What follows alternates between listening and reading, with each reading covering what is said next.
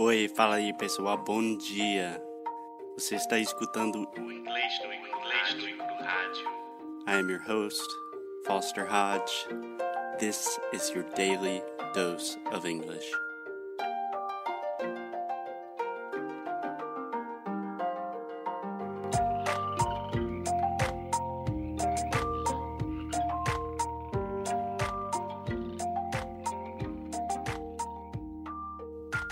Hey, hey, Alexia, how you doing? Hey, Foster, I'm fine, and you? I'm doing wonderfully. It's still a little bit rainy here, but less so. Yeah, it's only cloudy today. I want to go out and walk. Yeah, yeah. Do you understand the phrase cabin fever? No. That's a phrase that we use in English or an expression. It just means you have been locked up in a place for a long time and you really want to get out. It would be nice if it was like hibernation week, but it's not. Yeah. I mean, if we were bears, No, that what- if we were like taking a week just for ourselves and do nothing inside the house, and that's it. yeah, yeah. But unfortunately, it's we not one of those weeks. people. Yeah. Cool. So, Alexia, today I kind of wanted to start a not a series, but a group of episodes focusing on business English because a lot of our students ask for that and we both study business.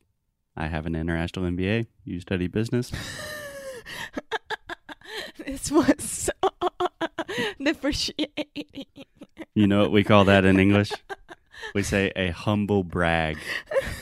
And the look that you gave to me right now, it was ridiculous. A humble brag. Do you, do you understand that? Uh huh. yeah, if you're bragging, that means you're being arrogant, but you're trying to do it humbly. So I was trying to say really quick. Well, I have an international. Humildemente. Uh huh. Yeah. So what I wanted to do to start today, Alexia, this is actually a lesson that I used to do with some of my older students when I was teaching more private classes. So we have an article from Business Insider, and this article is talking about a company called Treehouse. They create online courses for like coding and development, that kind of thing. And they're doing some really interesting things with their startup. So, what I was thinking today, we can just read the article together. So, you can read one paragraph, then we'll stop, talk about vocabulary, pronunciation, and then tomorrow we will actually talk about what we think about the different ideas presented in the article. Perfect. Does that sound good? Yes. Okay, so take it away, Alexia. You read a paragraph, and then we'll talk about it. Okay. So here we go. The Stack CEO and his employees only work four days a week. Yes, that is the title of the article. Yeah. Yeah, I have to read that. Yeah. And just normally my students in the class, for some reason, always skip the title. Uh, I'm an A plus student, so. yes, you are. Ryan Carson tried the rentless, rentless, rentless. Ooh, good start. Peraí. Ryan Carson tried the relentless, relentless. Just- What's that? Okay, just try to finish the paragraph, and we will continue talking about it. So try your best. Ryan Carson tried the relentless startup lifestyle when he worked for a startup design firm in London after school or uh, after college. Oh, meu Deus. So another great example of how even very advanced Mm. students can have a lot of difficulties reading sometimes. So first we have the word relentless. Ah, relentless, Yes, the stress is on the middle syllable, relentless. relentless. Do you know what that means? No idea. So relentless means like very intense, um, very extreme.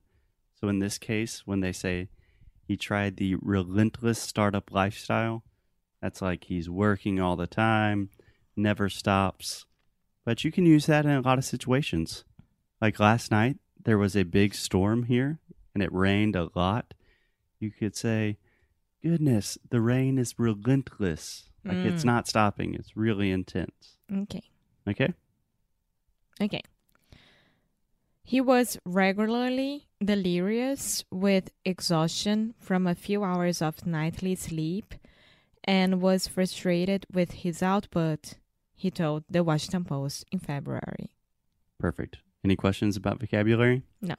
Okay. I would make one suggestion with the word regularly. Regularly? That's hard with a lot of R's. So, in general, I think Americans tend to say this really fast, and I would say regularly. Regularly? Perfect. Perfect. Yeah. Words with a lot of R's are difficult, but you crushed it, Alexia. That's why he now offers the 87 employees of his company, Treehouse. No, Treehouse. Sorry. I was. Treehouse, a 32 hour, four day week. No, four day work week. So that's why he now offers the 87 employees of his company, Treehouse, a 32 hour, four day work week. Excellent, excellent. So two things. Alexia initially said three three house, which is like a Portuguese pronunciation.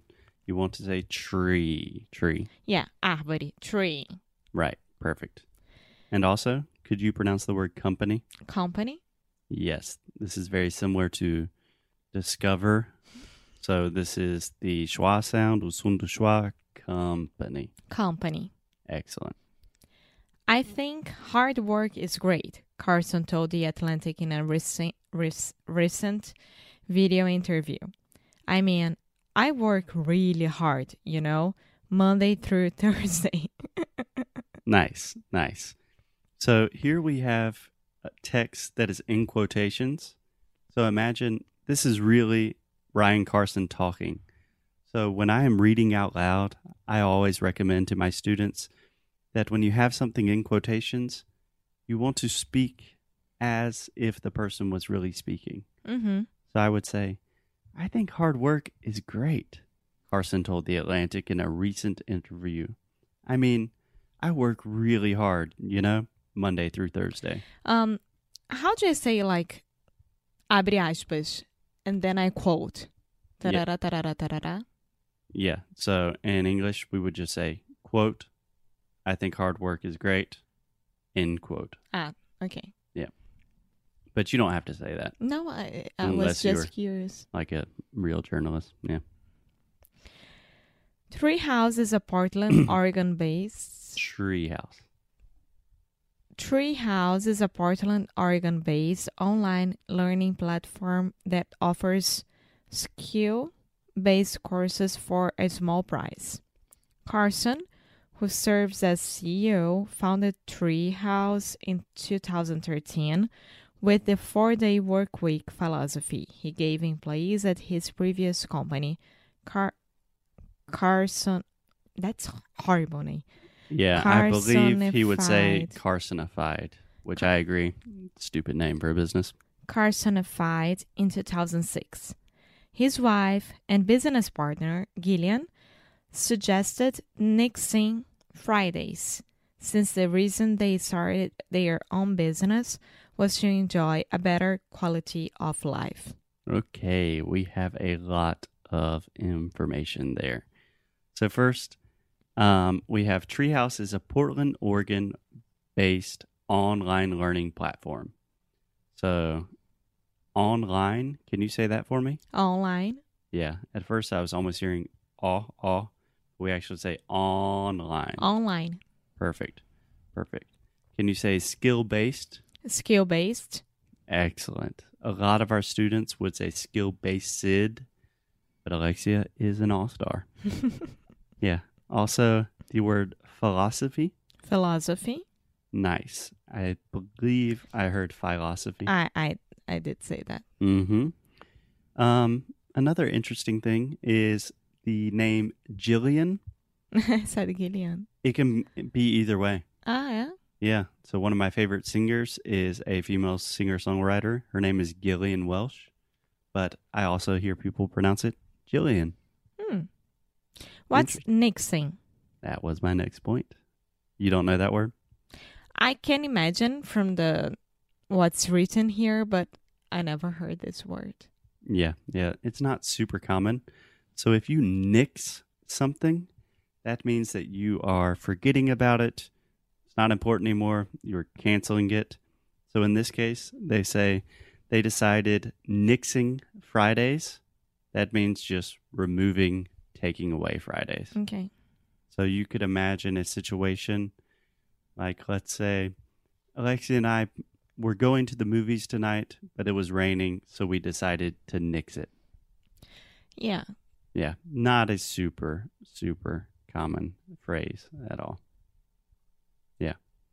So, Alexia, I think that is a lot of information for this first part. So, tomorrow we will finish the article and then we will talk about it even more. But any first reactions to just reading out loud? Of course, I do agree with that. I would love to work less hours and super hard during these hours and have my work accomplished. Yeah, of course. Yeah. We will talk more about the actual content of the article, but I was more curious about the fact of reading out loud. Like you are a, a very advanced English speaker, and you know, in five minutes, I could identify like 10 or 15 mistakes. I can say that it's the first time that I'm reading this. So if I have read before, for sure I would have less um, mistakes. But Yeah. it's good because I can see that I need to work. Yeah, practice helps. And one thing I would add is if you enjoy reading and you want to use reading to improve your English, then always read out loud. That's true. Cool. Arise, my love, my beloved one. okay, we'll see you guys tomorrow. Bye.